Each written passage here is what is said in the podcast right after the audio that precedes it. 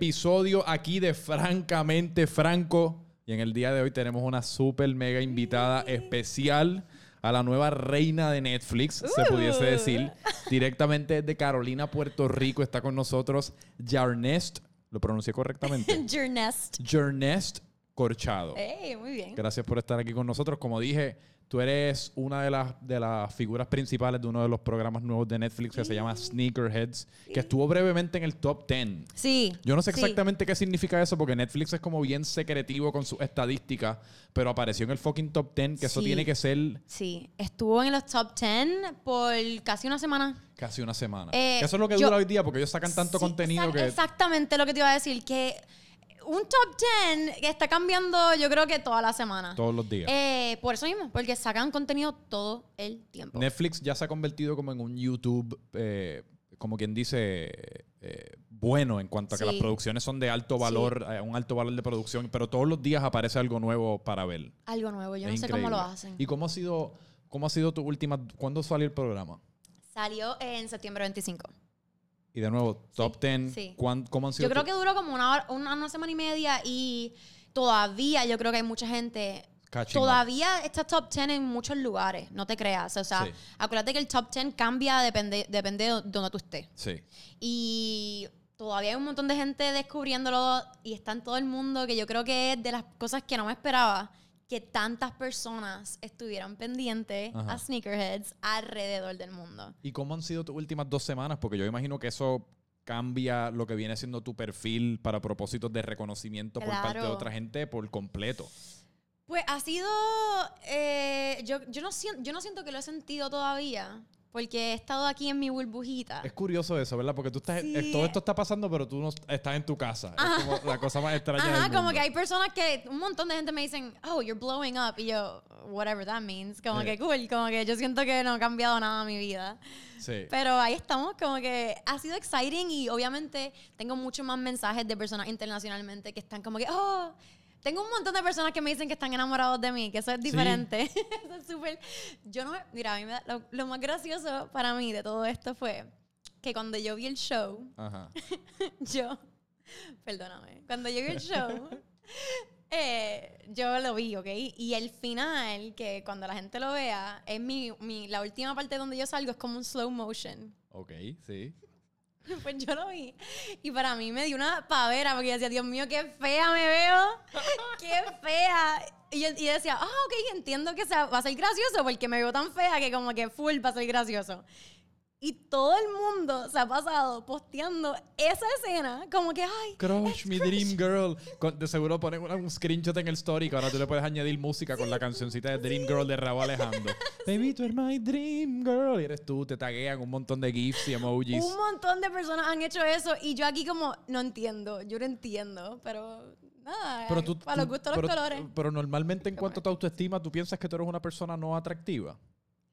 Es que para mí nunca ha sido como que una importancia. Te como entiendo. que yo no, yo soy, ajá, linda, ok, cool, pero nunca he puesto como que, el- nu- ajá, nunca he... Sí, pero que debe ser, debe, ser, debe ser extraño de la nada tener ese tipo de atención. Y de nuevo, lo más extraño es el hecho de que tu Sí. vida no cambia. Sí. Pero entonces en tu teléfono tu vida está cambiando. Porque es, el- Exacto. es casi El como. Es teléfono. nada más a través de las redes sociales que tú te metes cada cinco minutos. Porque yo imagino que, que similarmente con lo que me pasó a mí con Plaza Las Américas, que ahora pues a, a ti te pasó en una escala mucho mayor, que cuando hay tanto pasando en tu teléfono y en tus redes sociales, lo chequeas cada fucking 35 segundos Sí, pensando que va a sí, haber. eso sí, eso me cambió mucho. Yo siento que cada día estaba subiendo como 2.000 followers, 3.000 Sí. followers. Bueno, yo te escribí, si no me equivoco, hace como semana y media Ujú. y estabas como en 20 bajitos, 20 y pico de mil bajitos. Y todos los días como que, ah, ok, tengo como 2.000 followers más. Como que, ok. Pero, pero sí me estuvo bien curioso. Es que es bien, es bien raro. Uno nunca sabe lo que va a gustarle a la gente. Sí. Y Bueno, Sneakerheads fue una de esas cosas que estábamos todos nerviosos. Como que, ok, la gente le va a gustar, no le va a gustar. Y es que, uno, el programa está bien bueno porque yo lo vi sin saber quién tú eras, sin, sin saber nada del programa. O sea, es una de esas cosas que yo me imagino que le pasó a un montón de gente, no solamente con tu programa, sino que le pasa hoy día a la gente con Netflix en general. En general. Que ese es, esa es la magia de la plataforma, porque uno, ya se han convertido sinónimo con ver televisión. Uno dice, vamos a ver Netflix, aunque uno vaya a ver Hulu. ¿Verdad? Sí, porque ese es el- y eso es lo, lo que ellos tienen a su favor en esta competencia. Como que Netflix and chill. Exacto. No importa la ¿Sí? plataforma que tú y vayas todo a el ver. mundo tiene Netflix. Sí, pues ese branding los va a mantener vivos a ellos versus que porque ahora mismo hay un montón de plataformas Sí. compitiendo y muchas Sí. van a morir. Porque ahora mismo estamos como en ese gold rush en el cual todo el mundo está gastando dinero, gastando el- millones, creando plataformas, pero eventualmente se quedarán pues las que, Y las es que, que yo siento que no es como la televisión que obviamente tú, tú pagas algo mensual y tienes todos estos canales. Aquí tú tienes que escoger a qué darle tu dinero. Sí, pero la plataforma o el algoritmo o lo que sea, estos algoritmos que ya se están convirtiendo casi más inteligentes que los seres humanos, te pompean cosas. O sea, tú te metes en Netflix y Netflix toma las decisiones por ti de muchas maneras. O sea, yo me metí y salía Sneakerheads enorme en mi portada. O sea, y yo pues, Ellos- Sneakerheads, ¿qué carajo es esto? Déjame darle play porque ya casi como yo le entregué mi vida al demonio que es Netflix y pues tú llévame en esta jornada, gústeme o no me guste. Y pues en este Y caso lo que me hacen gustó. es que Netflix, actually, mi, ten- mi mejor amiga, una productora de Netflix también, Ok. este, y ella, lo que le han dicho a ella es que, curiosamente, Netflix tiene distintas, o sea, distintas fotos y dependiendo de quién tú eres, pues te dan la foto que va para Sí. ti. Como que la que te va a hacer click on it. Ok. So, si yo soy una muchacha, probablemente me van a poner a lo que it's enticing for me, lo que me Defin- va a hacer darle al botón. Sí, por eso es que te digo que toda, independientemente de que si es de streaming service en cuanto a televisión o, o películas, si son las redes sociales, o sea, prácticamente todas estas plataformas lo que son en esencia son un algoritmo.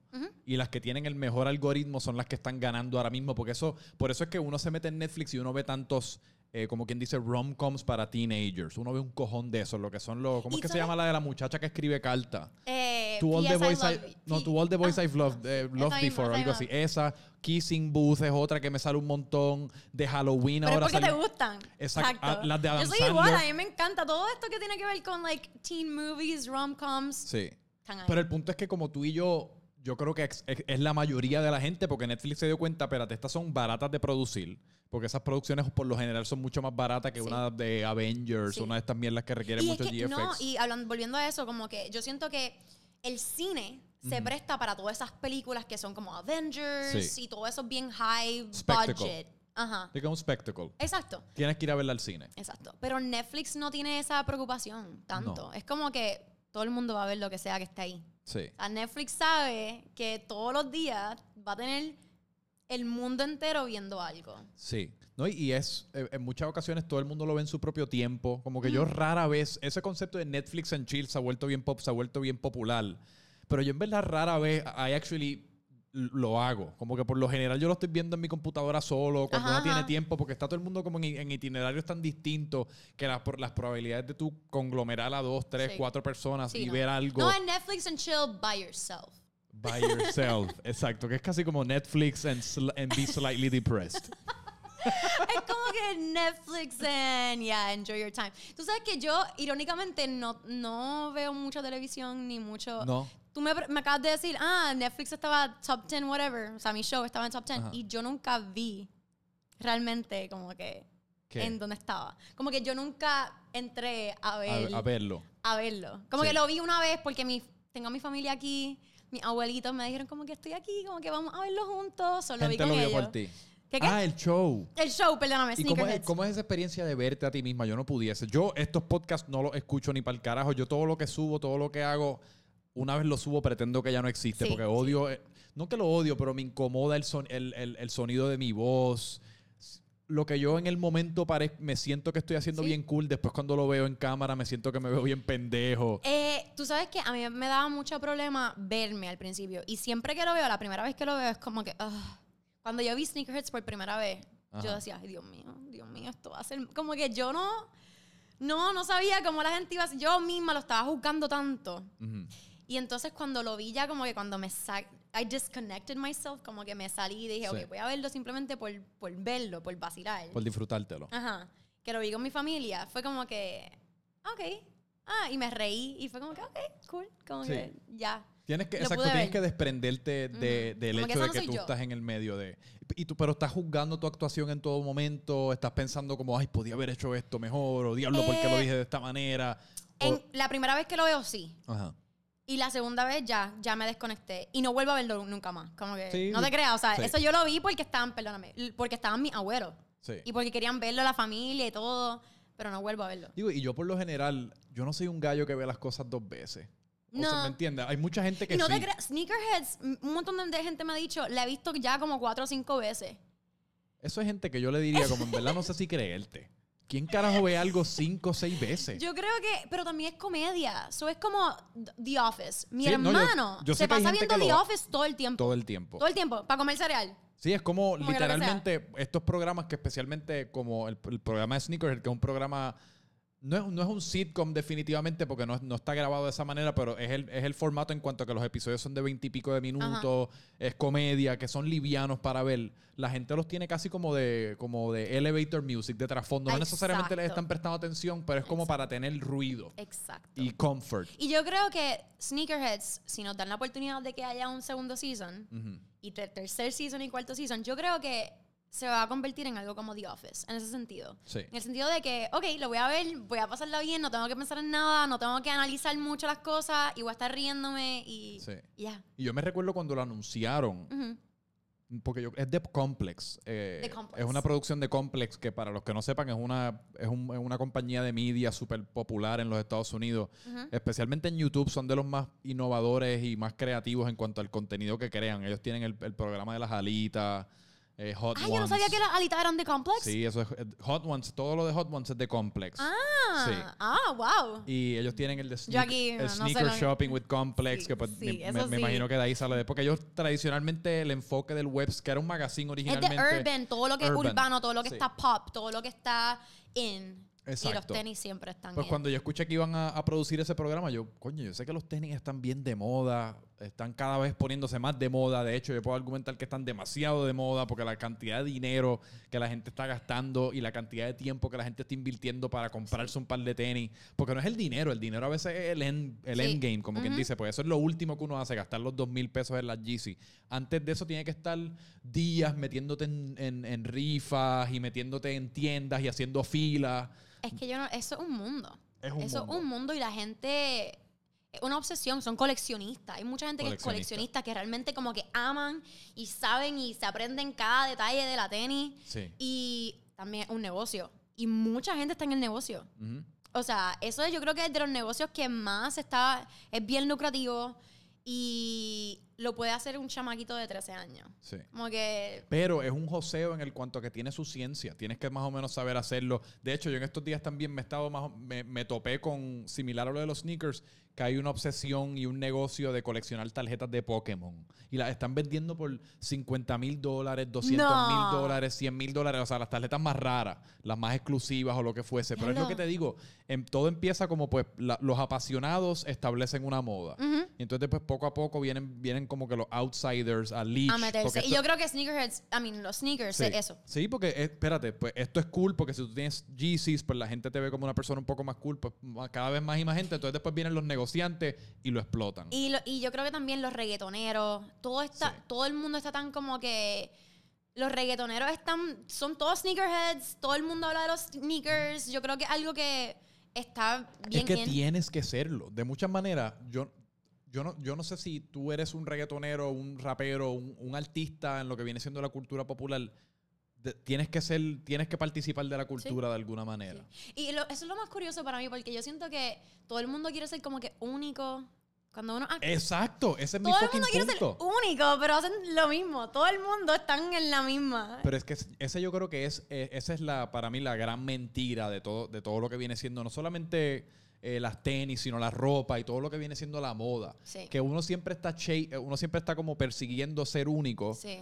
Pero en esa persecución quizás lograste ser único porque conseguiste la Jordan un día antes que todo el mundo, pero al otro día dejas de serlo. Exacto. Y entonces tienes que entonces ahora buscar la, Es la como- Yeezy y después de la Yeezy la tiene todo el mundo, Yo la creo tienes que es una perdición, es como, es un, the society is tricking you, ¿me entiendes? Como Sí. que Es que no tiene solución, nunca No, vas a lograr serlo a de la manera que lo quieres ser. Exacto. Porque siempre vas a estar persiguiendo la próxima cosa, que es lo nuevo, y es lo que todo el mundo quiere, y lo tienes que conseguir antes Y una que todo vez el lo mundo. consigas, exacto, una vez consigas eso, va a haber algo más. Como Exacto. que you're never gonna be pleased. Nunca vas a encontrar ese momento de como que, ay, No, y, po- y por eso es que yo creo que.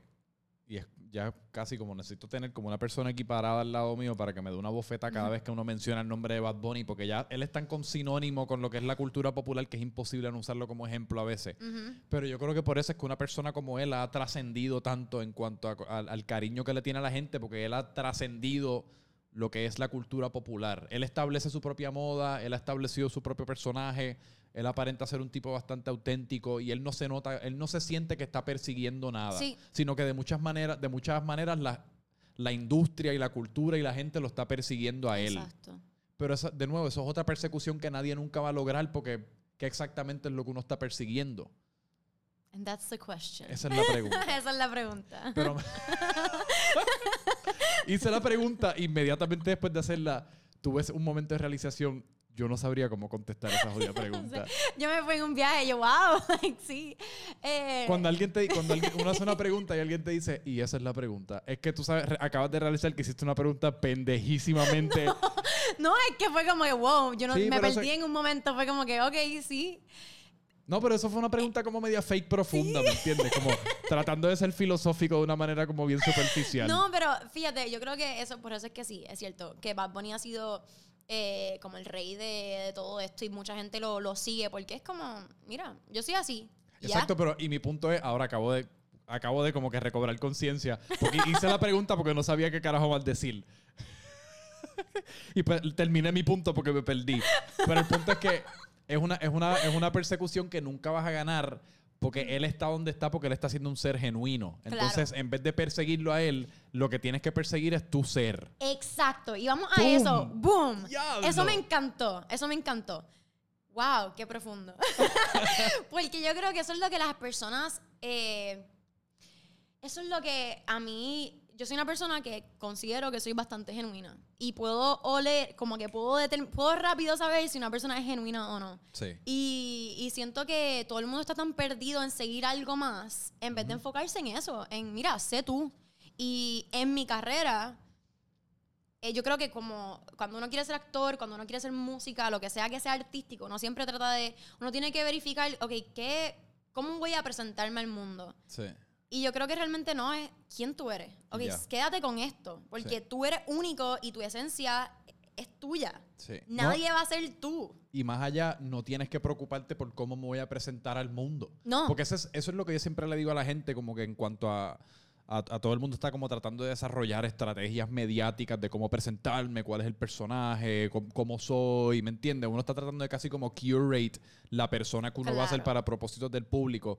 Pero eso se, eso se convierte tan difícil de sostener. Porque entonces, Porque cada vez entonces que te después una te cámara, tienes que recordarte de, espérate, ¿cómo es que yo soy frente a la cámara? Entonces, la última vez que me presenté frente a la cámara, ¿cuáles fueron las cosas que dije? Versus que si, no, si te liberas de todo eso y en todo momento eres tú, Sí. pues no te tienes que preocupar por eso y simplemente puedes reaccionar. Y, y es que uno, como ser humano, uno está evolucionando todo el tiempo. Sí. Entonces, si yo me vendo como, por ejemplo, Ariana Grande o lo que sea, que es el, el ponytail, whatever, Mm. algún momento te vas a cansar del freaking ponytail. Bien cabrón. O sea, en algún momento te vas a cansar de la imagen. Sí. O sea, so, trata de nutrir quién tú eres como ser humano y ya. Y Pero yo creo que en el caso, por ejemplo, y puede que me equivoque, pero quizás en el caso de muchas personas como Ariana Grande, la imagen es casi como una...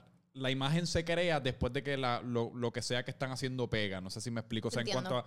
Si mañana lo- tú explotas y tú tienes ese peinado y ese peinado lo asocian contigo, pues me entiendes, ya eso se convierte en tu imagen. Entonces, y- Claro. y, esa imagen ya se convierte casi como en una industria multimillonaria en el caso de Ariana Grande. Entonces, cada cambio que tú le hagas a ese ponytail puede significar menos o más dinero. Así que se convierte en decisiones ya quizás un poco más difíciles. Ok, ok. Pues, pues, pues entonces, ¿cuál es la decisión? Ser auténtico y genuino. Siempre y cuando el ponytail sea auténtico y genuino, usa un ponytail que sea auténtico y genuino.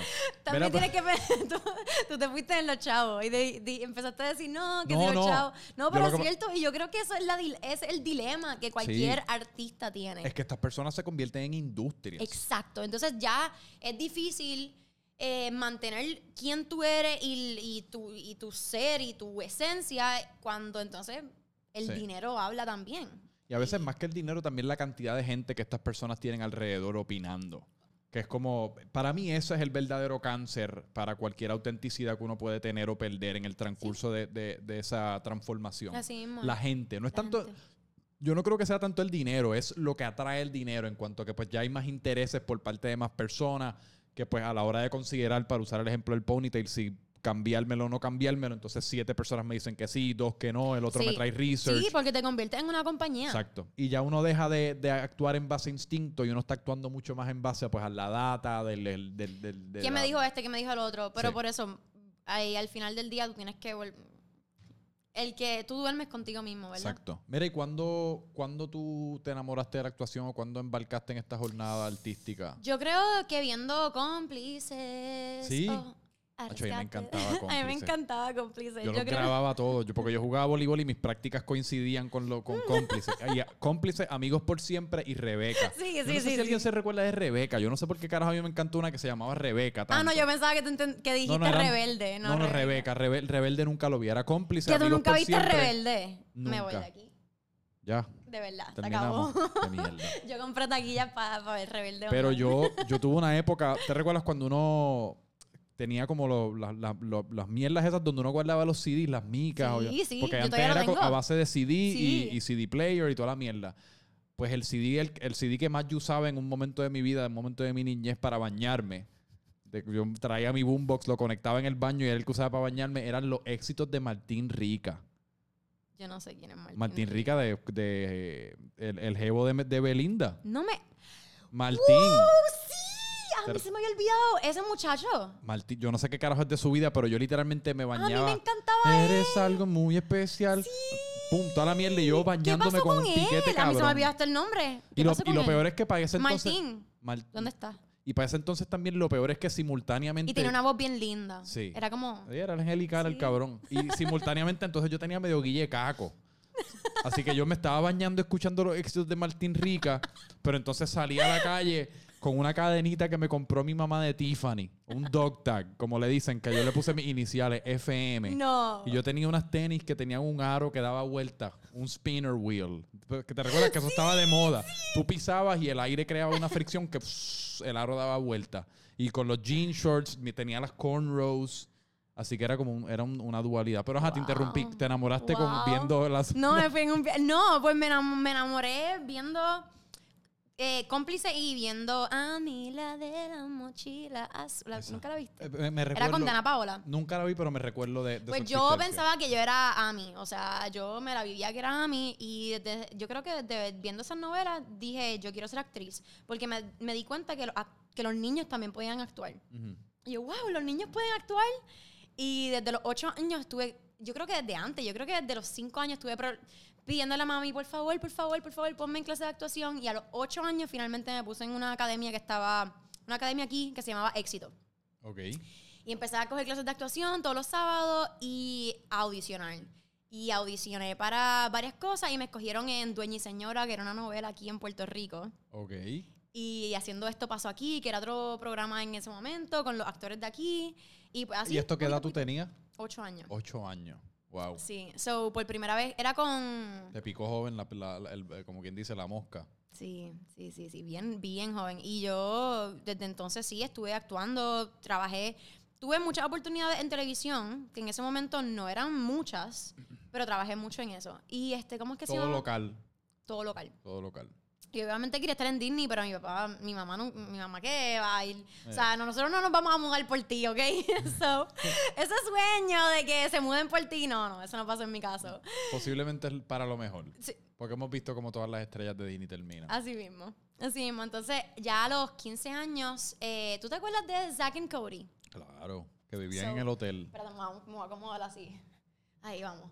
Este, claro, pues Zack and Cody, eh, Esteban Ramírez Montoya de la Rosa, ¿te acuerdas de ese muchacho? Sí. El que siempre estaba con la gallina. Sí. Pues él tiene, él en ese momento tenía y tiene un, un campamento de Celebrity Actors Camp, que ahora creo que se llama C- CGTV, Ok. que buscaba niños que tuvieran talento. Y lo audicionaba y luego de- le daba una clase para enseñarle de actuación y toda esa cosa. Así que ellos vinieron cuando yo tenía 15 años A Puerto Rico. a Puerto Rico a audicionar personas. Viene mi tío, él no lo sabe, pero viene mi tío y me dice, me dice un día, ah, que mi sobrinita la escogieron para este campamento de Disney. ¿Y tú? ¿Y tú? Que tú no haces nada. Ella, ella no, nunca actúa en su vida, ya se va para Disney. Y tú no has hecho nada. Como que, que tú, básicamente tú Otra sabes. sobrina. Otra sobrina. Ok.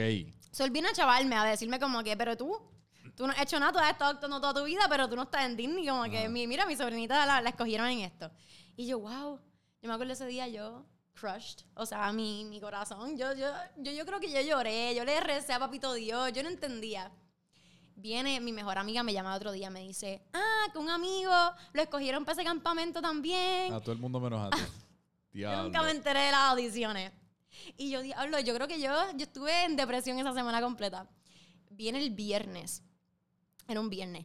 Mi mejor amiga me dice, "Ah, apunta, apunta, apunta, lo escuché en la radio, tienes que llamar a este número, que van a hacer las audiciones para hablar. Y yo, ok, ok, ok. Llamo, eran las 8 de la noche, llamo y, y me dicen, sí, las audiciones son mañana.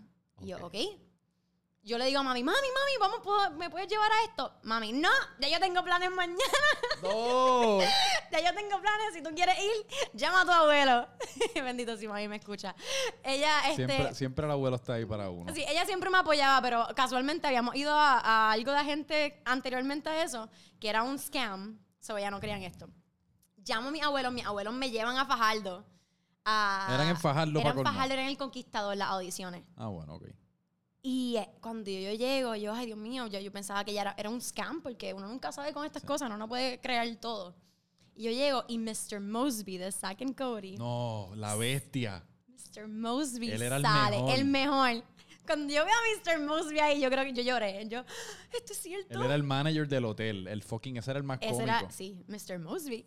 Y yo, Mr. Mosby está aquí, es cierto, es cierto. Como que yo aquí, yo llorando, yo tengo que, yo tengo ¿Y que para entrar. esto qué edad tú tenías? Yo tenía como 14 o 15. Ok.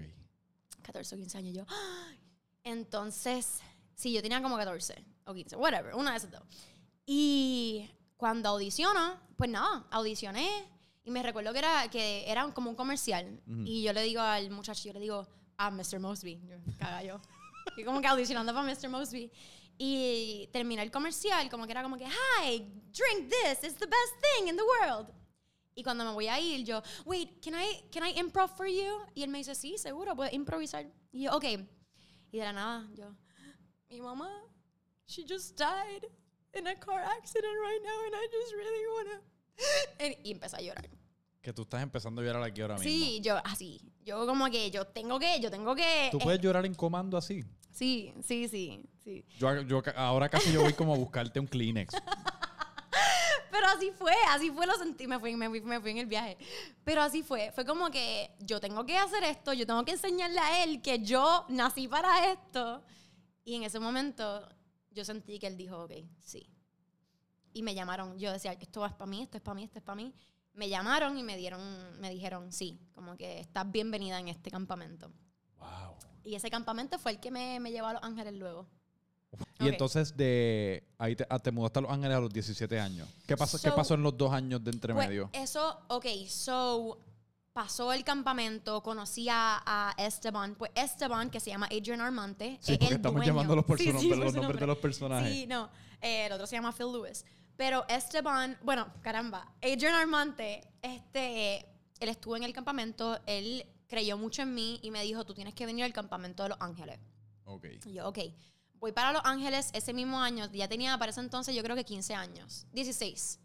So, voy en el verano de- a los 16 años, voy al campamento y conozco lo que es Hollywood. Porque para yo decía toda mi vida, yo quiero, yo voy a estar en Hollywood. Sí. Yo a todo el mundo le decía, yo voy a ser una actriz en Hollywood. Que es como abstracto. Uno no sabe ni qué carajo es Hollywood. Uno no sabe lo que es como- Hollywood. Exacto, exacto, exacto mi punto. Porque yo siempre decía Hollywood, pero yo nunca había visto una foto de Hollywood. Que es bastante no- feo, de hecho. Es no posiblemente el área más fea de Los Ángeles. Es feísimo. Yo no había visto Hollywood, yo no sabía dónde quedaba, yo no sabía que era California, ¿me entiendes? Yo no sabía nada de eso. Yo Sí. simplemente decía que yo iba a estar trabajando como actriz en Hollywood. A ti te podían haber llevado a Hollywood, Florida, al, lado- al lado de Miami, y tú no hubieses sabido. Yo no sabía. Pues yo llego allá y ahí en ese campamento me presentaron managers y agentes, porque parte de ese de campamento era que al final pues presentabas tu talento y aprendías lo que era la industria como tal. Ok. Y los managers, tengo como, tuve como tres managers y agentes que estaban interesados, cogí sus números, me fui, volví para Puerto Rico, terminé mi año senior acá, porque mis papás no se iban a mudar por mí. No. Este, yo quería también terminar mi, mi año acá y después me iba para la universidad. So, ese fue como que mi plan. Ok, me voy cuando ya me pueda mudar sola, voy a la universidad y, y contacto a las personas ¿A que tenía. ¿A una universidad especializada o una No, UC? como una UP.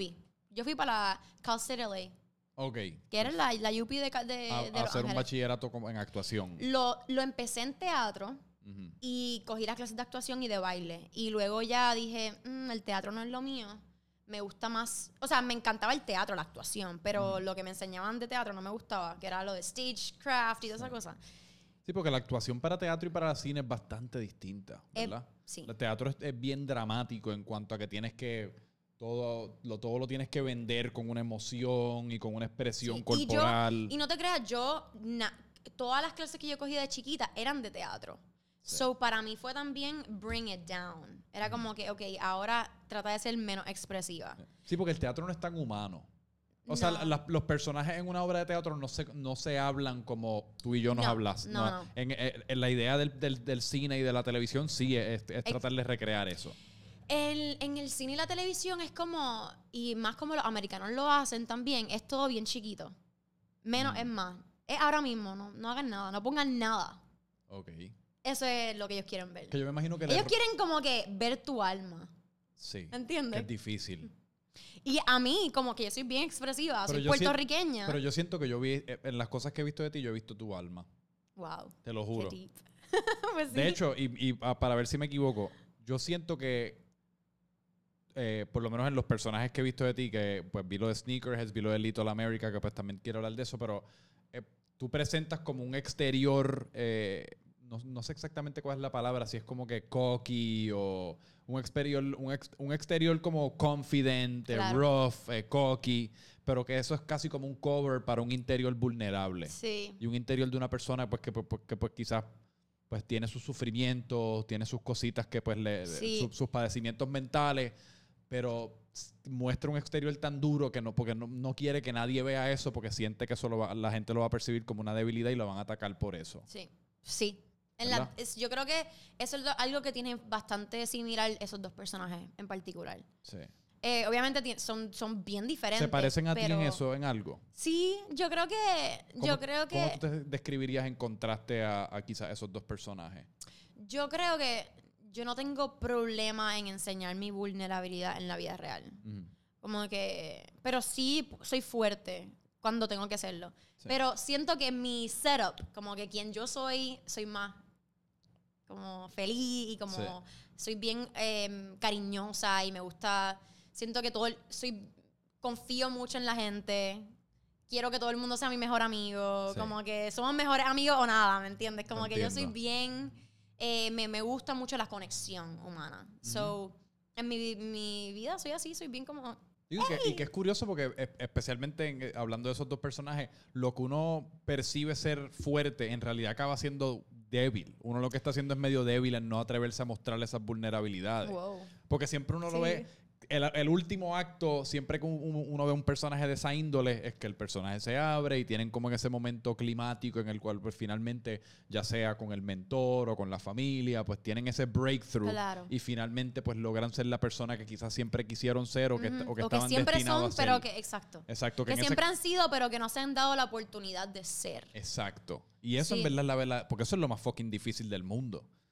En la vida real, tú dices. en la vida que real, en, en de- lo que sea. De ser quien tú quieres ser. Sí. Porque todos, por más que sea, quizás no todo, a veces yo tengo el error de eh, hablar de mí, pero usar el, el cover de todos para entonces... Claro, seguir- claro, claro, claro. Todo, Todo, el papi, mundo, todo- el mundo son- todo el mundo ¿Tú es así, qué? cabrón. Irónicamente, eh, yo creo que eso también es, es la razón por la que me escogieron para esos personajes, yo creo, de cierta manera. Porque a veces, y eso es algo que también aprendí, yo creo que tú eres buen actor si eres una persona empática en tu vida real. Y yo creo que yo soy una persona que puedo leer la gente. Y no sé si es porque soy así de por sí o por la actuación de tantos años, que he sido desde los ocho años llevo actuando y he tenido que entender los characters y entender la, la, complexi- la complejidad de, de los humanos. Sí. Eh, se me fue. Pero lo que quería decir con eso era que, que yo le di a estas personas, aunque Nori, por ejemplo, Nori es una persona que es bien fuerte y es como que no, y no actitud, y pero es un humano Sí. al final del día. Y yo siento que una, una maestra de actuación me dijo una vez, Hitler, que yo creo que todo el mundo puede pensar como Ese Hitler. nombre es tan fuerte. es tan Uno dice ese nombre y ya yo me siento como hasta Exacto. incómodo. Es como fuck, Hitler, es la persona más odiada del mundo. Y, y yo creo que Trump está a la par con él ahora mismo. Eso sería un buen debate. ¿Quién, exact, ¿Quién es la persona más odiada en la historia de la Yo humanidad? no sé. No, Hitler, está up. Hitler, sí. Bueno, pero yo me si uno hace el ejercicio debe, debe, estar interesante ver quién más está contra él. Sí, sí. Pero, eh, pues, uno, es uno, un- una de las cosas que me dijo mi maestra de actuación, me dijo, Hitler no pensaba que él era malo.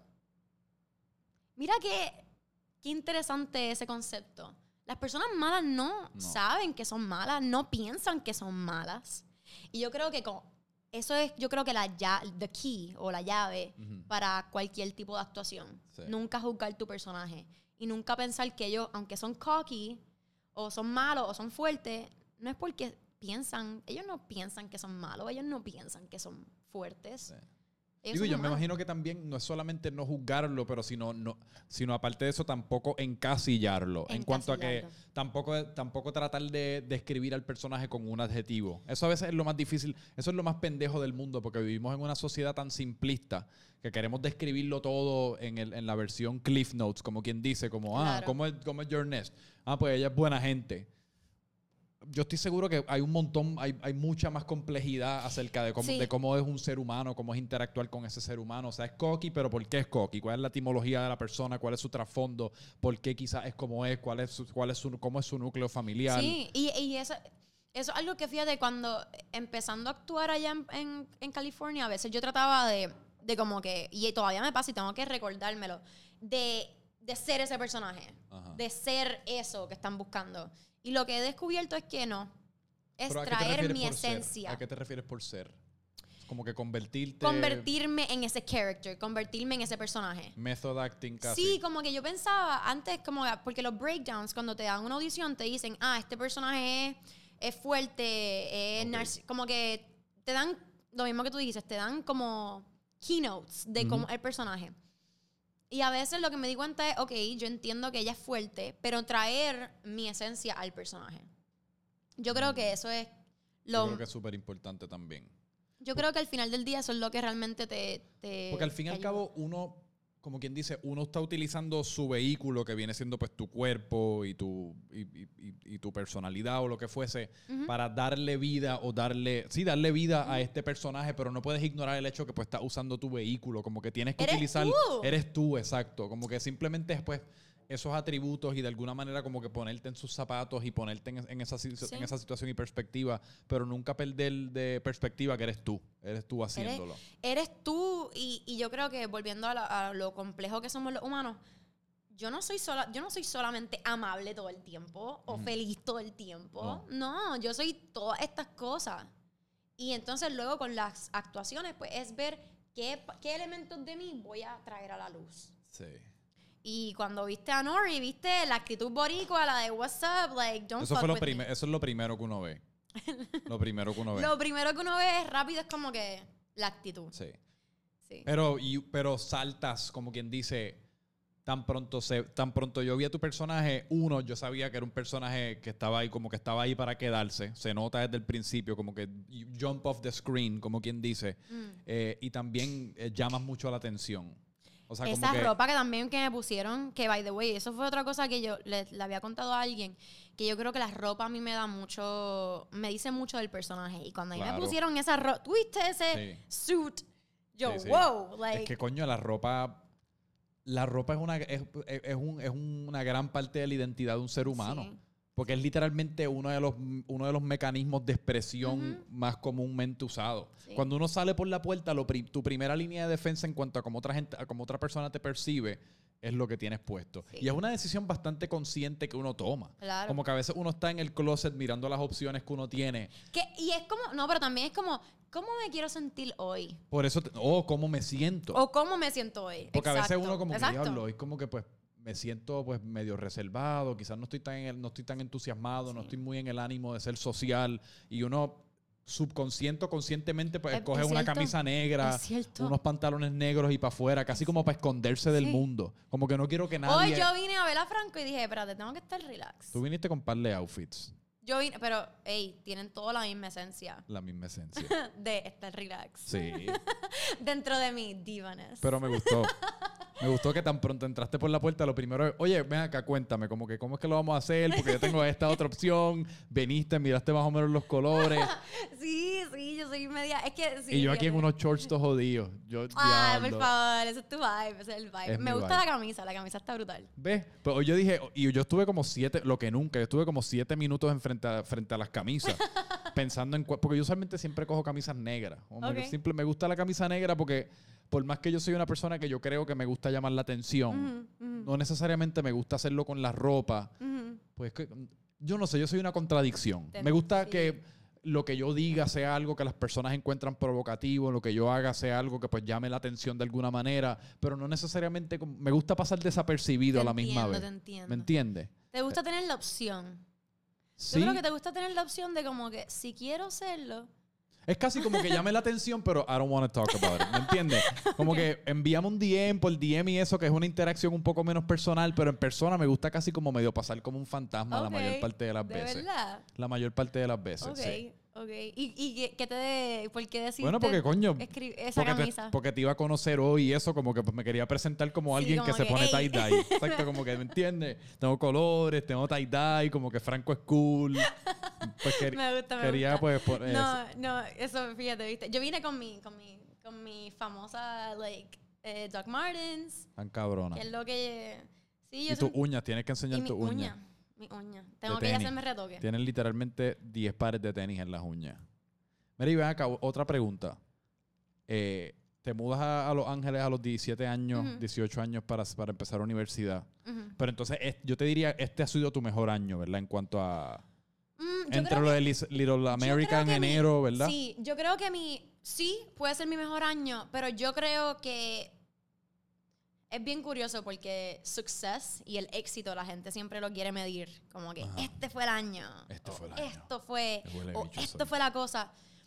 Pero todo, es- todo es como que cada Escalonado, paso. Cada paso. Y yo le doy gracias a Dios de que todo ha sido paso a paso. Porque la persona que soy hoy puede aguantar la responsabilidad que viene con lo que vi, con lo que es Sneakerheads, con lo que fue Little, Little America, Ujú. pero me tomó tiempo llevar, o sea, estudiar, eh, hablar el, el inglés bien. Eso es, eso es, porque lo hablas prácticamente sin acento, Sí. especialmente cuando estás, o sea, en, En, cámara, Ujú. exacto. Eh, el, el- el- sí, el idioma, el entender cómo los americanos actúan, Ujú. eh, porque nosotros los puertorriqueños somos bien expresivos. Bien expresivos. So hay que como que tone it down. Eh, Pero algo que me gusta de ti, y disculpa que te no interrumpa, te es que por alguna razón, pues cuando primero pues veo el programa, después me entero de ti, pues por alguna razón la primera lo, lo primero que uno presume es pues, ah, pues ella vive en Los Ángeles, es puertorriqueña, pero pues vive en Los Ángeles, de seguro si me meto en, tu, en su Instagram, todos sus captions van a ser en inglés, como que voy a ver bien pocos rasgos de su puertorriqueñismo. En, en- en su presentación como artista. Porque a veces, de nuevo, lo que uno presume es que para lograr tener éxito en Hollywood, uno casi tiene como que desprenderse Claro. de, de esos estereotipos de que uno viene de Puerto Rico para que te tomen en serio Claro. para cualquier tipo de rol, lo que fuese. Estereotipos pendejos de uno. Pero me encantó ver que es lo opuesto.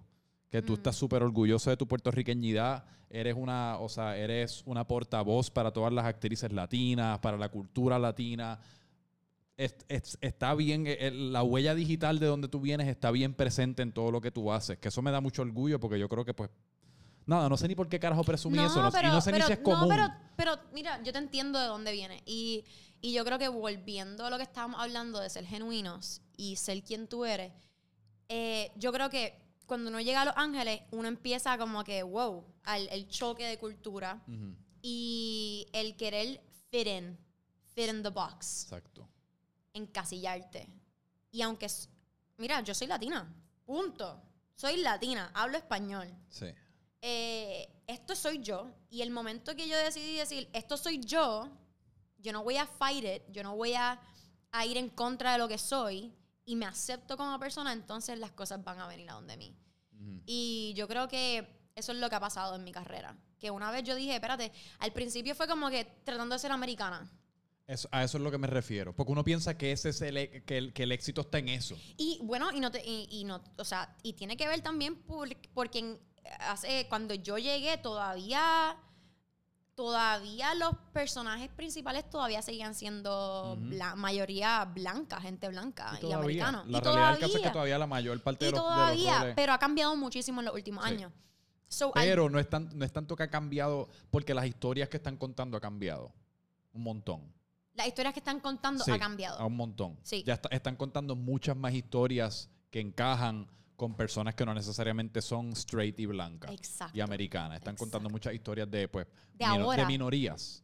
De ahora, de Inclusive, yo estaba viendo, yo dejé de ver novelas hace mucho tiempo, pero estaba viendo hasta una novela, la de 100 días para enamorarnos. Ok. Y lo que me encantó de esa novela es que esta- cambió lo, lo que nosotros veíamos de chiquitos en, en- en muchas cosas que estaban trayendo temas de LGBT community. Como que eso me gustó, que hasta en los latinos están creando contenido que es diferente. Porque los latinos también son racistas. Sí. Y eso fue algo que a mí Y son bien eh, eh, reservados en cuanto especialmente a las expresiones de, de orientación sexual, súper reservados. Completamente. Y cuando yo fui, cuando yo tomé la decisión, porque muchas veces me preguntaron por qué no me fui para Nueva York, por ejemplo, o por qué no me fui a- al latino, a- al latino, al mercado latino con las novelas. Yo decía, yo soy muy trigueñita para estar con, para pasar la protagonista. Ujú. Porque todo lo que vieran mujeres blancas, la mayoría de las veces, siendo las protagonistas en novelas latinas. Sí. Y yo dije, yo voy a tener mejor, yo siento que yo voy a, yo represento lo que es latino a los ojos de los americanos. Ujú. Y es por eso fue que yo tomé la decisión de irme para allá. Pero volviendo a eso, a lo que me preguntaste, sí, yo, yo creo que lo más importante, mi, mi abuela siempre me dice, nunca olvides tus raíces, Nunca. ¿no? Y Es que es quien tú eres. Y, y lo que estábamos hablando ahorita de que, de, de- de que uno, no- uno debe siempre traer todo lo que uno es a la mesa a la hora de estar dándole vida a un personaje, pues eso es Claro. parte de lo que uno Y- está y trayendo a la tener mesa. orgullo en lo que eres. Tener Sí. orgullo de decir, sí, soy así y ya. Y no tener, no sentirte que tienes que a- eh, agradarle a las personas por algo que no eres. No, y es que también una vez... La gente llega a donde ti por eso mismo, por tu propia luz. Porque Sí. tú brillas por luz propia. Y uno pierde perspectiva a veces, porque cuando uno está tomando esas, cuando uno está eh, tomando esas cosas en consideración, uno siempre se preocupa por la gente a la que uno no le va a agradar. Pero- y uno deja de tomar en perspectiva a toda la cantidad de Sí, gente que no, si no es directamente como uno en cuanto a que no es puertorriqueña, le encanta el sabor de uno, le encanta lo que uno trae a la mesa, uno se olvida de esa gente que pueden ser un cojón. ¿Es verdad? Porque no te vayas lejos. Yo cuando empecé a, a crear contenido hace como tres años, lo primero que yo hice eran como unos blogcitos pendejos y lo hacía en inglés. Pues por la perspectiva Mm, errónea mía, pues un- uno lo que se mete en YouTube y ese es el contenido que yo consumía en el momento. Y yo veía, diablo, pues estos son los chamaquitos que están haciendo un montón de chavos, están cogiendo los suscriptores, están teniendo éxito. Pues ese es el modelo a seguir, porque en el inglés que están los billetes y en el mercado, en el mercado americano es donde está el éxito de claro, verdad. Entre super mega. Estoy haciendo como seis comillas. Y después uno se da cuenta, y, y yo creo que le debemos un montón de esto, por lo menos yo le debo un montón de esta nueva perspectiva al éxito de, la- de toda la música latina. Yo creo que la música latino ha sido, nos ha abierto a todos los ojos acerca de lo grande y robusto que es el mercado latino Eh, y el poder que tenemos. y el poder que tenemos. Porque sí. antes no lo, no lo veíamos, entonces veíamos a los Estados Unidos como, uh, este poder, y yo creo que eso está cambiando, está cambiando, está cambiando completamente. Y, Y está cambiando en los Estados Unidos porque ahora la cantidad de, de estadounidenses y producciones americanas que lo que quieren es medio Latino, latino, latino. robarle un poquito el momentum a todos los latinos y el movimiento que se está dando por acá. Todos ahora están, ahora quieren trabajar con Sí. nosotros. El mismo Netflix. Netflix ahora, si tú miras en, en, en- en- en donde ellos están alocando su dinero, ellos están invirtiendo mucho más chavo en producciones internacionales que en producciones americanas. Porque ellos se han dado cuenta que ahí es donde está el crecimiento. Si tú te fijas en el éxito de un montón de sus series más exitosas recientemente, como La Casa de Papel, una- Elite. Elite, una que se llama Dark, que es alemana, que está hija de puta. no la he visto todavía. Está bien, bien confusa. Después de la primera temporada me fucking perdí porque se puso bien loca, pero esa primera temporada está bien buena. Y como esas un montón españolas No, hay, así mismo, las chicas no, de cable, las Y obviamente girls. ellos no son latinos, pero, pero hispanos, o sea, hablan español Sí. y te das cuenta que por eso yo no, fíjate, tú me preguntaste ahorita, entonces te vas, te quedas en Puerto Rico, te vas para Estados Unidos de nuevo, porque obviamente la pandemia pasó y boom, ahora hay más. Siento que la pandemia de alguna manera u otra me enseñó que no tenía que estar en LA para hacer lo que yo quería. El mundo está globalizado. Está globalizado y Netflix cambió todo. Y Hollywood ya no es Hollywood, ya no es LA. Literalmente, de muchas maneras, Hollywood, lo que era Hollywood ahora es Netflix. O lo que nosotros llamamos Netflix. Quizás no directamente Netflix, pero todo lo que Netflix representa. Sí, sí, Netflix, Eso exacto. es Hollywood. Y entonces ahora como que yo siento que mi goal de ahora, y se lo estoy diciendo a todos los cineastas y la gente que quiere hacer cine y hacer películas y todo, mi goal es que arranquemos ahora desde Puerto Rico y que hagamos un negocio grande aquí. Sí. Ese, yo quiero, si me quedo, y eso es mi, eso es mi- ese es mi plan, es entonces hacer, hacer Hollywood, crear Hollywood aquí en, en Puerto Rico que hace falta. El talento lo hay de sobra. Ujú. Y es simplemente ponernos, ponernos para, lo- para lo nuestro, ponernos a escribir y, y querer, querer hacerlo juntos. Porque creo que eh, creo que los puertorriqueños en otros años, yo creo que ahora está cambiando, siempre era para lo suyo. Como que cada quien quiere como que jalar para lo suyo. Y creo que lo importante es que ahora nos unamos. Y lo estamos haciendo. Y los últimos años he visto mucho la unión en los puertorriqueños en querer como Sí. que subir juntos y, y crear. Sí, Y crear. todo lo que todo lo que el hashtag apoya lo local Exacto. o sea eso porque eso no solamente yo creo que se utilizó directamente para hablar de apoyar lo local en cuanto a negocios pequeños Claro. pero se ha convertido ya más en, en algo mucho más profundo que eso yo creo que se ve representado en todo en todo Así y mismo. yo mismo y, y es algo que yo mismo siento un ca- eh, que ha sido un cambio en mí lo que quizás antes no era necesariamente tanta prioridad a la hora de consumir algo, de comprar Sí. algo, de ver algo, de compartir algo.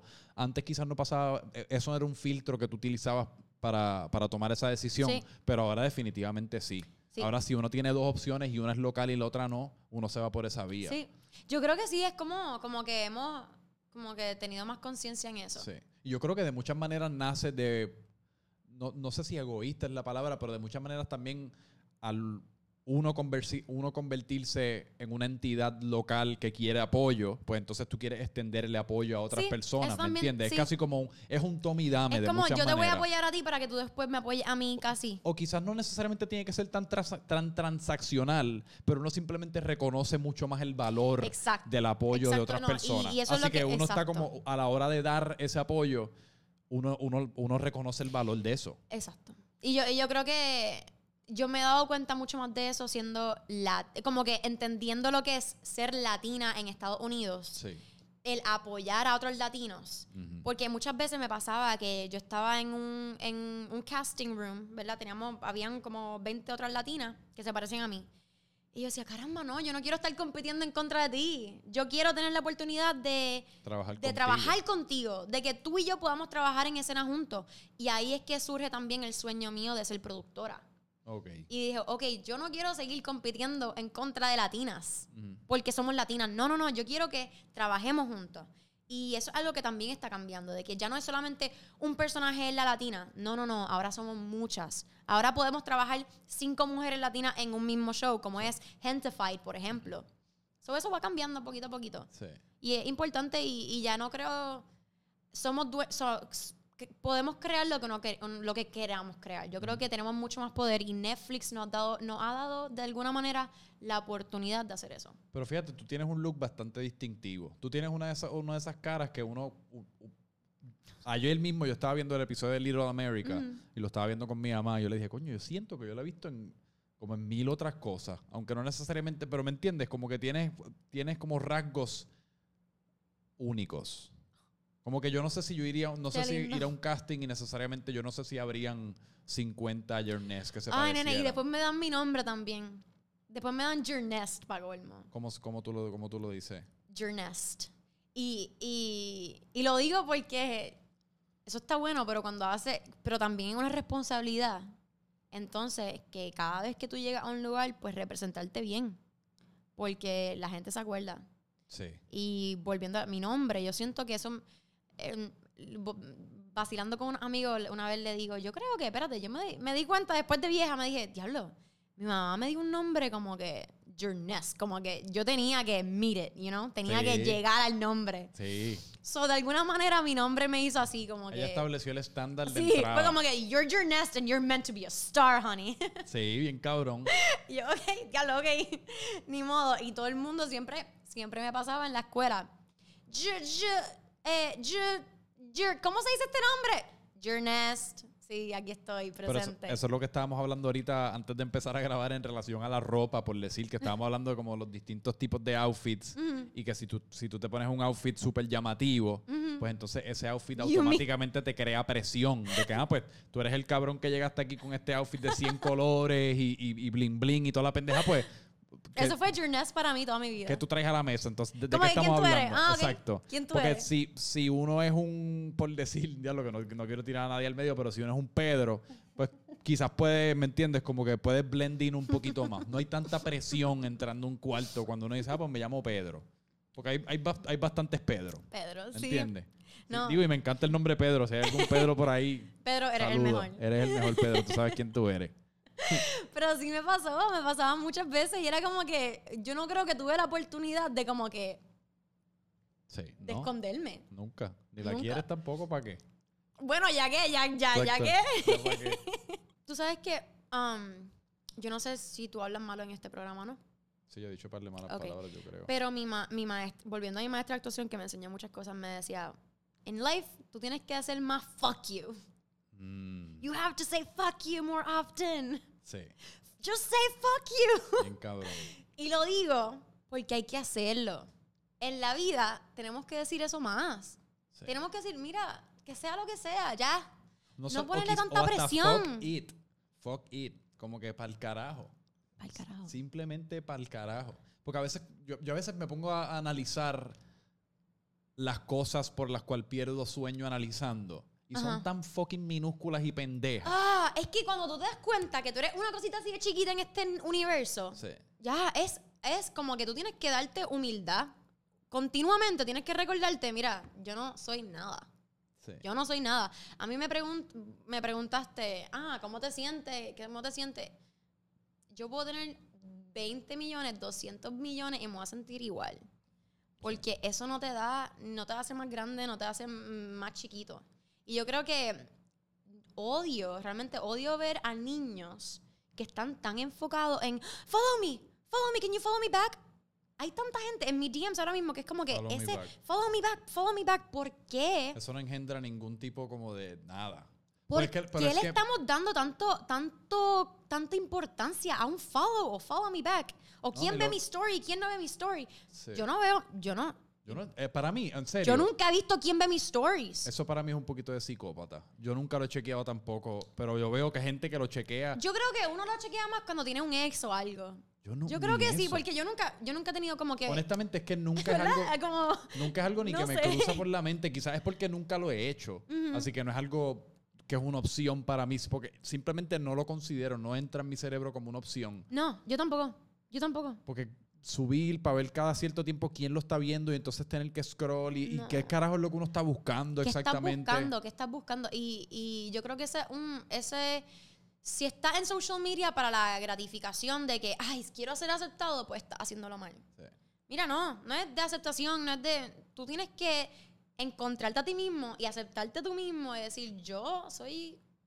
Yo estoy brutal. El problema es que en las redes sociales la mayor parte de la gente no está necesariamente en busca de crear relaciones significativas, sino que lo que está es buscando y tratando de crear transacciones. Las redes sociales son bien, son bien Sí. transaccionales y no necesariamente se prestan para uno pues crear conexiones humanas, porque eso es lo que quiere todo el mundo. Todo el mundo quiere dame follow back, dale like a mi foto, Y ya ahí ganaron súbeme en a- ese súbeme momento, a tu pero no. story, promocioname Claro. etcétera, etcétera.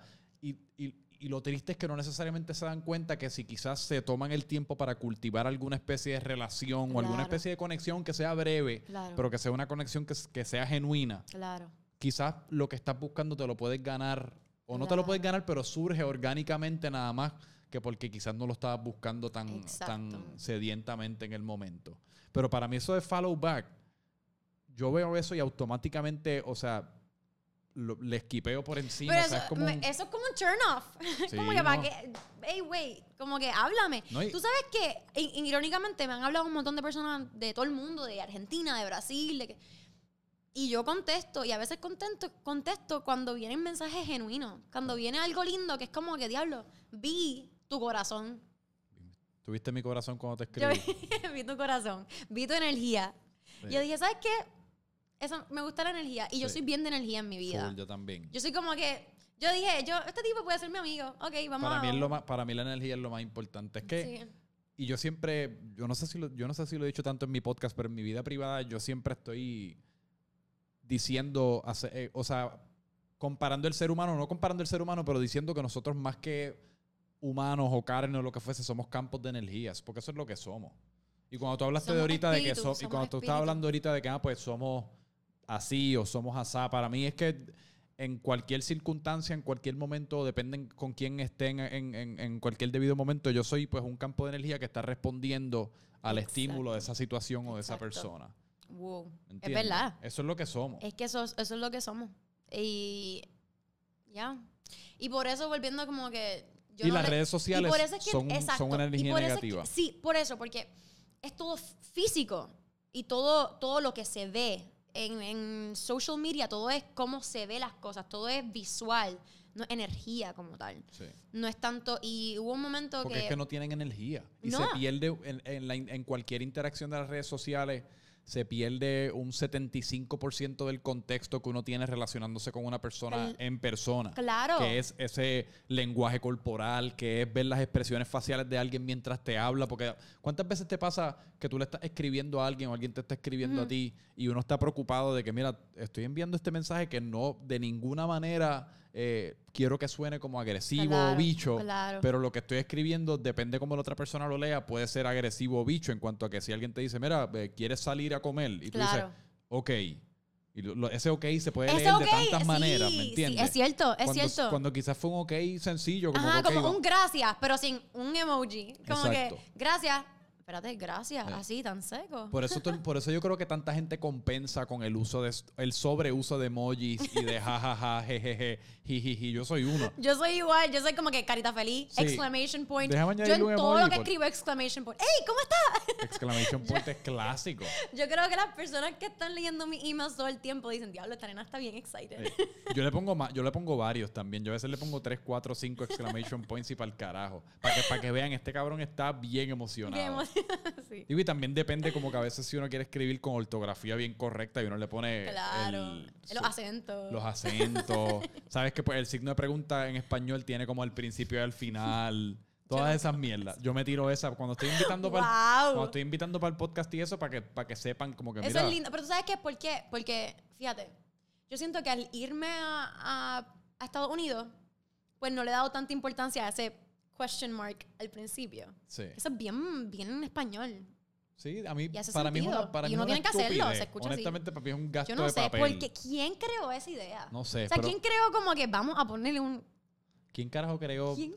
cualquier cualquiera de las palabras que nosotros estamos utilizando ahora mismo para hablar? Imagínate, yo el otro día estaba hablando de eso con alguien como Imagínate a los indios taínos como señalando objetos como y tratando de escoger un sonido para Vas, o sea, Exacto, vaso. como siete taínos Sí. reunidos en un conference room, en un dujo, como, ok, apuntando esta cosa y todos haciendo sonidos a ver cuál es el más que le gusta.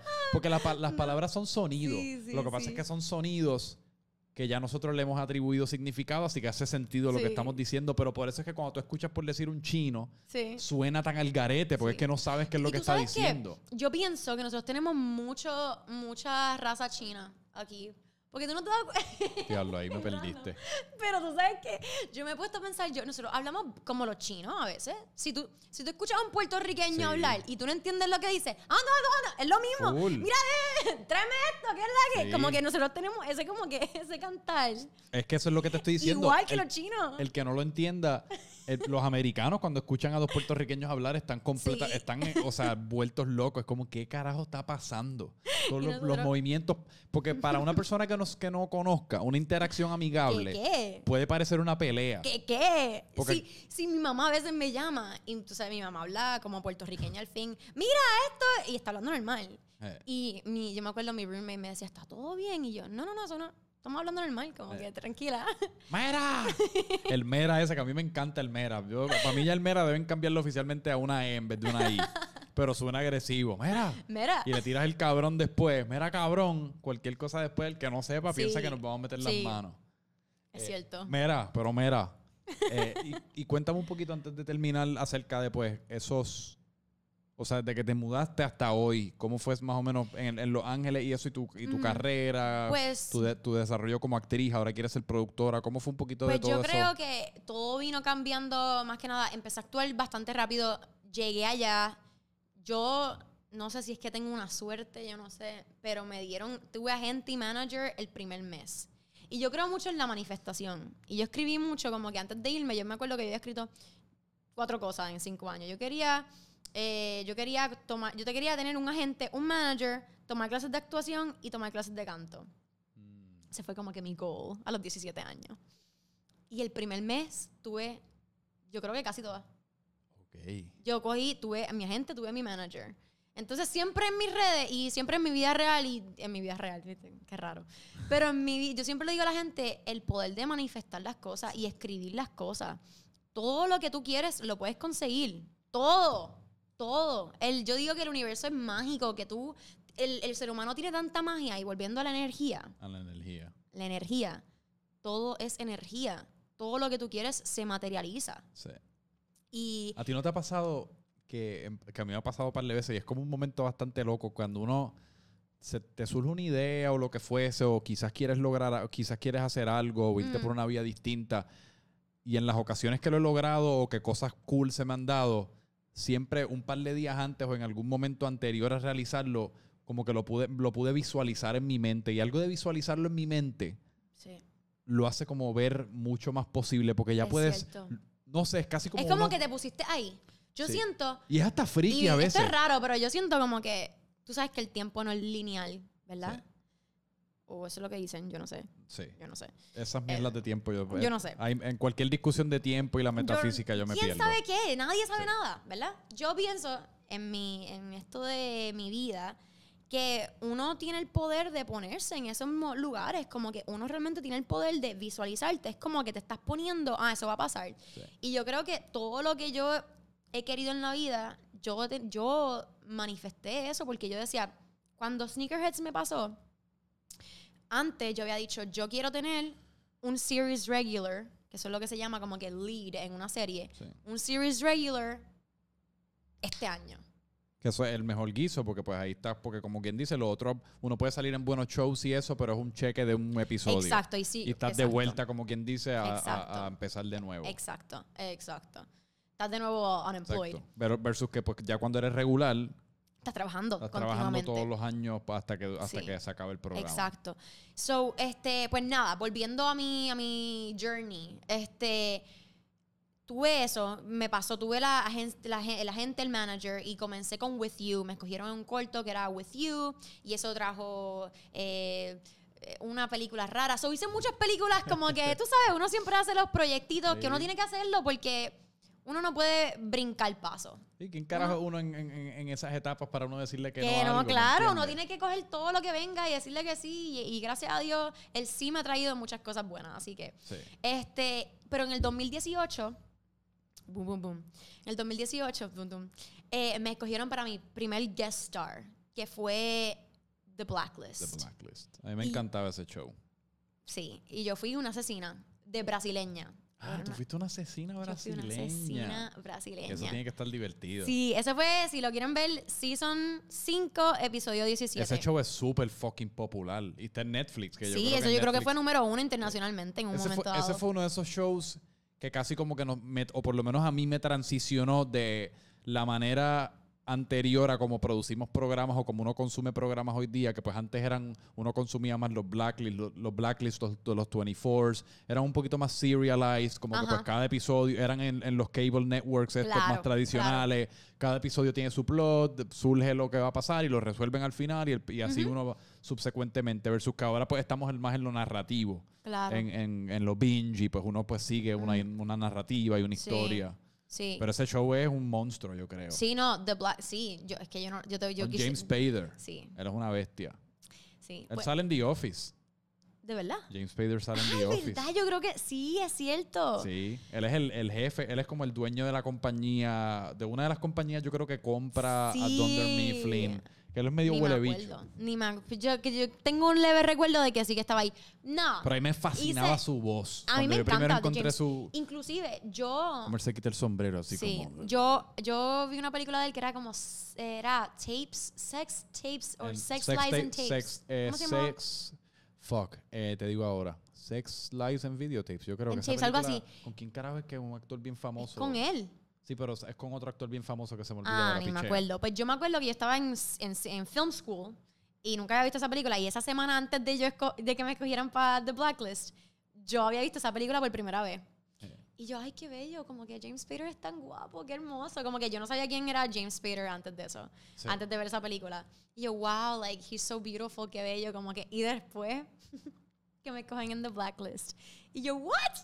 No puede ser, digo, ya, ya han pasado años desde, Y, a- y desde esa película. bien cabrón y eso, o sea, era, era, fuiste una asesina Sí, creíble. Sí, sí, yo creo que sí, tienes que verlo y después me dice. ¿Qué, qué season Sí. es y qué episodio? Es Season 5, episodio 17, Ana, Gra- Ana Gracia Duerte. Ana Ese- Gracia Ana Duerte. Gracia, sí. Ese nombre le encanta. Siempre que van a hacer como al- algo, o alguna mujer como de Costa Rica o Brasil, Ana Gracia es un nombre bastante popular y porque Pues suena sí, exótico. Sí, sí, pues yo soy Ana Gracia Duerte. Se me hizo difícil aprendérmelo porque yo decía, era para mí, para puertorriqueña, yo, yo Ana García Duarte, ¿no?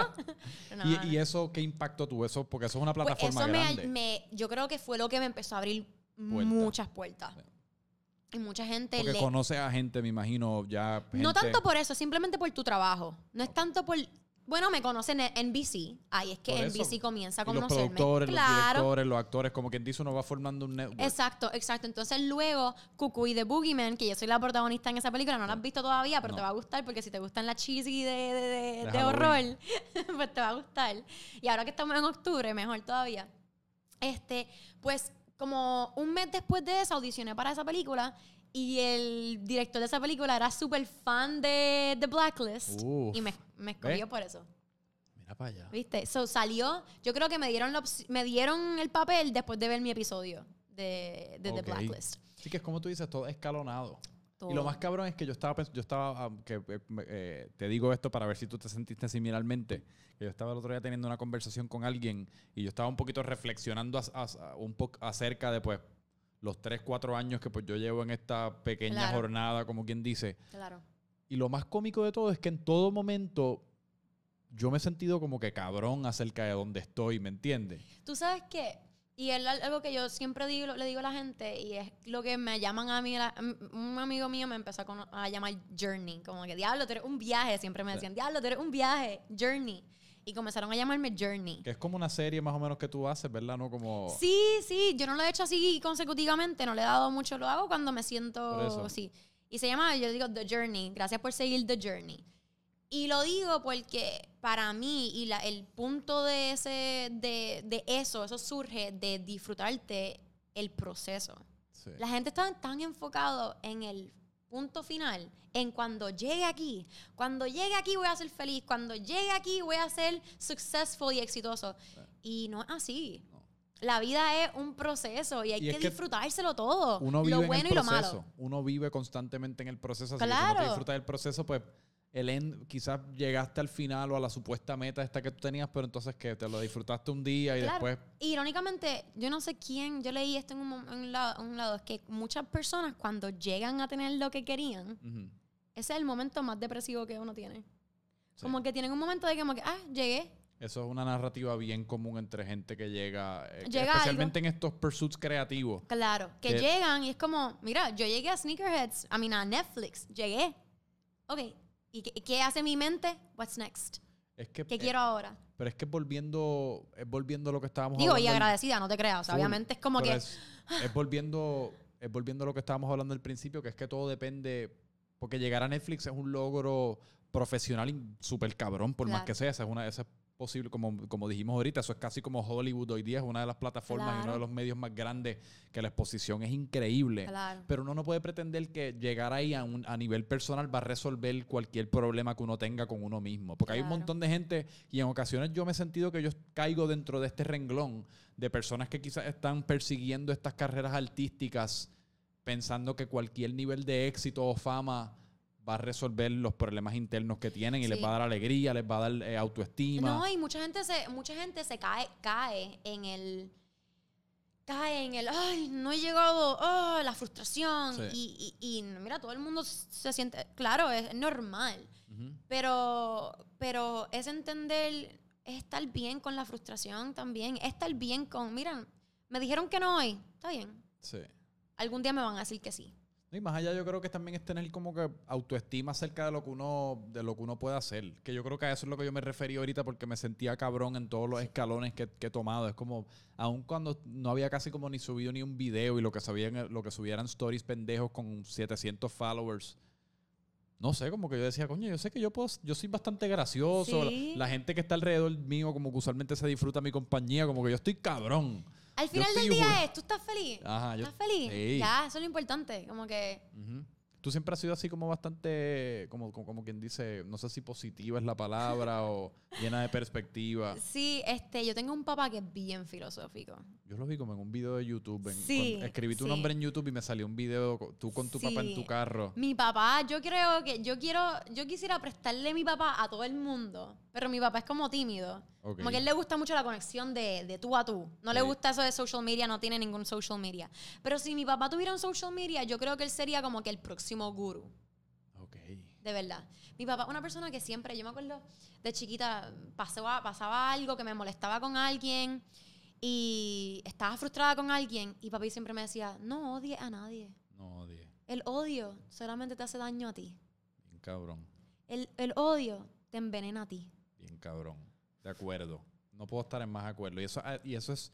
Eso es una retórica que yo me repito a mí mismo constantemente, porque yo creo que en, en muchas, en muchas eh, ocasiones la inclinación de uno es la crítica, la inclinación de, u- de uno es tratar de encontrar la razón porque lo que está haciendo esta otra, esta otra persona o porque esta Mm. otra persona, punto, es Mm. inferior a uno, o es Claro. inferior a lo que uno está haciendo.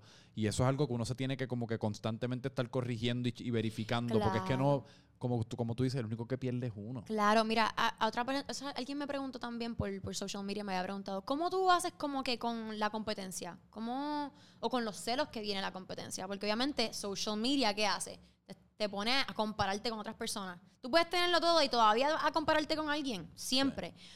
Y yo creo que al final del día es como, es tener el pensamiento de abundancia, de tener el pensamiento de que hay para todo el mundo. Sí. No solamente Hay eso, para todo el mundo. pe- pero que también yo creo que la- lo- el, el concepto de la competencia ha creado una, ha creado una percepción errónea a, a lo que significa ganar o mejorar eh, en cuanto a que uno, uno se siente que uno está compitiendo contra otra persona cuando uno lo que tiene que realizar es que uno en todo momento está compitiendo con la versión de uno de ayer. Y si uno, la versión de mañana es la mejor que la de hoy y la de pasado mañana es mejor que la de mañana, pues eventualmente estás en- te, te vas a poner en una mejor posición para ganar cual sea que sea tu competencia. Así Ya sea en deporte, sea en actuación, ganar una Así audición, whatever. Yo- yo no es contra otra persona, no, es cogerlo con nadie. Yo siempre he sido, y eso mismo estaba pensando ayer, porque yo decía, diablo, ayer pasé mi examen de real estate, ¿verdad? ¡Boom! ¡Boom! Si alguien está busando condominio, Una broker, casa, alguien que te vende una casa en cabrón. eh, en mi tiempo libre. Por... Y yo, no es algo, yo- digo que uno, uno, si uno quiere uno puede soñar lo que uno quiera soñar. Y si mañana mm, decido que quiero soñar ser astronauta, yo voy a querer ser astronauta y voy a ser la mejor astronauta. o la protagonista de Selling Sunset. la protagonista Mi hermana está Sunset. obsesionada con ese show. Yo amo Selling Sunset. Yo, lo vi nunca- todo. Yo me rehuso a verlo, pero mi hermana está, Está obsesionada. bueno, está súper bueno, está súper bueno, de verdad. No, yo me rehuso. Pues tú sabes que, no, full. Cuando tú salgas, quizás le doy una oportunidad. Maybe, maybe. Pero, este, para mí, yo he sido, me di cuenta ayer que yo soy bien competitiva conmigo misma. Full. Somos Y- seres competitivos y eso no, no los podemos negar hasta que vengan las vacas. Y esto ya- sí. eso fue una traducción pendeja. Pero eso es lo que te hace bien después de que no, todo en balance. Después de que no sea, yo digo, papi siempre me dice, todo en balance, todo en balance. Y después de que no sea, que se convierta tóxico y que puedas decir, ok, estoy bien, no tengo que estar compitiendo todo el tiempo. Pero. Pero es que ese, ese instinto competitivo es parte de, de lo que es la naturaleza humana y tampoco podemos negarlo. A veces también nos encanta como que negar lo que viene siendo parte de la esencia de ser un ser humano y, y por ese sentido de competencia es exactamente lo que nos llena y nos empuja a tratar de ser mejor versiones de uno. Si se sale fuera de control puede ser un problema, pero ser competitivo significa Mira, ser hoy competitivo. hice me- 25 sit-ups, mañana quiero hacer 30. como que Claro, claro. Es superarse. Exacto. Superarse todo el tiempo. Sí, no es, lo que pasa es que, de nuevo, cuando uno piensa en competitividad, uno piensa en Y no lucha es malo. libre. Y, no, y no es malo, no es malo. Después de que, después de que tú no le hagas daño a nadie. no. Este, y otra cosa, tú me, me mencionaste lo de. Sí, siempre he sido bien positiva. Yo creo que algo que siempre me ha ayudado es no desearle mal a nadie. Como que es enfocarme tanto en mí y en mi superación como humano y como espíritu y como energía. Ujú. Que de alguna manera yo creo que el karma viene siempre bueno. ¿Me entiendes? Cuando uno no ¿Tú se crees da. en el karma? Sí, no sí, absolutamente. Y a veces pasa así de rápido al frente tuyo. Yo lo he visto pasar tan como que, inclusive con algo tan tonto como mi hermanito ayer lo estaba dándome, porque tengo un hermanito de 7 años. Y él le wow. encanta pelear, le encanta como que... Entonces me da un puño, como que me da algo. Y yo, ya, para, me da. Y boom, se resbala al frente mío. Y yo le digo, ¿viste? El karma. ¿Viste? Lo que pasa es que a veces... Algo tonto, pero tú sabes, siempre... Sí, no pero es sé. que a veces uno piensa en el karma como esta cosa mítica, como que, ah, pues tú haces algo bueno, te viene algo bueno. Yo creo que el karma no necesariamente es, eso, sino que yo creo que el karma es que, pues si tú eres una persona que obra bien, Claro. quizás hoy no veas los frutos de tus buenas obras en cuanto, al que, en cuanto a que alguien va a obrar bien para atrás o alguien te va a devolver la buena energía o la buena fortuna que tú le... le- Es que no lo ves en el momento, pero es como que yo te, doy- yo te doy algo ahora, como que te, te, te compré la comida hoy y algún día, en algún momento, cuando no tengas chavo, alguien te va a ayudar. ¿Me Sí, entiendes? si tú eres Siempre todo se revuelve. Todo Porque si tú eres bueno, pues eres una persona que naturalmente mucha más gente va a querer ser, va a querer ser bueno con. Sí. Y es, Y es tan sencillo como la eso. gente, lo, todo el mundo lo sabe. Como que cuando Sí. tú eres bueno, ya yo sé rápido, ok, él es genuino, es bueno. Como que Gracias, eh, tú no, uno no, de acuerdo. yo siento que, mm, sí, se ve, Sí, se siente. Sí, yo soy genuino y bueno. Estamos, Bueno, yo no sé, yo no sé, yo completa- no sé, yo no sé. Ahora, ahora, fíjate, yo veo mucho, veo el bien siempre. Ese es uno de mis problemas también. Que veo siempre Sí. lo más lindo y lo más bueno de la gente. Pero eso es un buen problema para tener. Es un pro- es bueno imagínate, problema. Sí. imagínate andar por la vida como la gente está que anda siempre buscando el peo a todo. Ay, Dios mío, yo no puedo con gente Ah, así. esta persona y Yo no y puedo con gente así. Yo sé que se me vaya al lado. Que se me vaya al lado. Porque eso, eso es como. esta persona, Uy. me está- ¿por qué me estará diciendo esto? Me quiere cogerle pendejo. Es como, cabrón. Ay, no. Sí, te van a coger de pendejo de vez en cuando si le ves el bien a las cosas, pero también vives una vida más en paz, Ay, más, sí. más pacífica. Yo prefiero. Sí. Es demasiado estrés buscarle el mal. Mira, eh, pues vamos a... Llevamos una hora y media. Ok, diablo. Increíblemente. Ya hablamos mucho, viste, que hablamos mucho. No, pero mejor. Malo fuese si hablas poco. Pues Tuviésemos un conmigo no vas a tener problema. problema. Pero gracias. El podcast ha estado lleno de buenas energías. Se nos quedaron un montón de cosas. Sí. Pero sí. así, es, así es la vida. Pero es mejor nada, fluir con la conversación sí. natural y orgánica. Sí, sí. Lo, Eh, de lo demás pueden buscar en Google. Exacto. Me buscan en Instagram. Yo estaba bien creepy eh, anoche así buscando mi research en Google. ¿Qué en aprendiste YouTube. de mí? ¿Qué aprendiste de mí a través de Google? Tienes 24 años. sí. eh, tu IMDb. Mi, mi, vi tu IMDb. Sí. Y ya. ¿Viste? No es tanto. No, no es tanto. Pensé que Digo, ibas vi tu, tus pensé que ibas como que a descubrir cosas Me de mi personalidad o algo. Mm, Fíjate, eres bastante... No, yo no sé qué yo estaba esperando. No sé si tenía como unas expectativas. Pero las cumpliste si tenía alguna. O las sobrepasaste. Uh, Las sobrepasaste. qué bueno, qué bien, bueno. bien amigable. Pero... Nada, ¿dónde la Bueno. gente te puede conseguir tu trabajo, etcétera? Bueno, pues gracias a ti por tenerme aquí. Y la gente me puede conseguir en Instagram como at Corchado. Boom. Tú, vas a tener que, tú lo escribes, ¿verdad? Sí. Porque si yo tengo que deletrear eso. E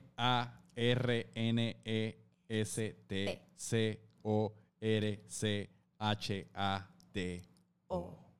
Wow. Yo era un caballo en los Dun, spelling dun, elemental. That's good, that's good. Pues español. Escorchado en todas partes. Journey Corchado. En Twitter es It's Journest. Boom. Y ¿Le das duro a Twitter? de vez en cuando.